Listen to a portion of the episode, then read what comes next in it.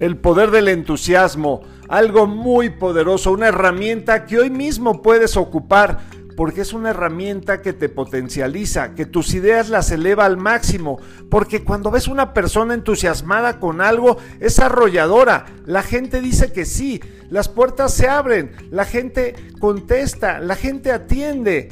Llegar con entusiasmo a una negociación es poderosísimo.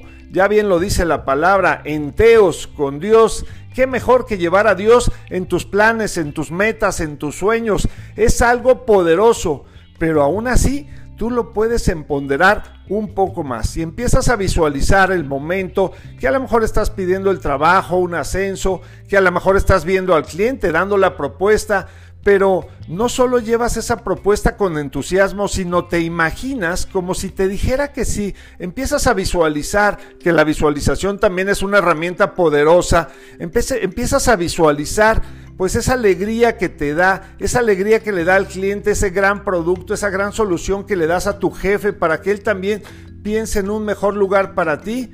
Bueno, pues esa visualización que va acompañada de la energía que te da la alegría es creación. Es creación que te permite que las cosas se den más fácil.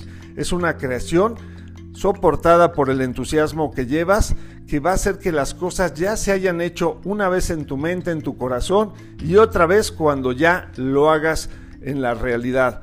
Así es que el poder del entusiasmo llévalo, llévalo con fuerza, pero no solo a esas negociaciones, en el día a día, con la gratitud con tu familia, con tu esposa, con tu esposo, con tus hijos, con todos tus compañeros.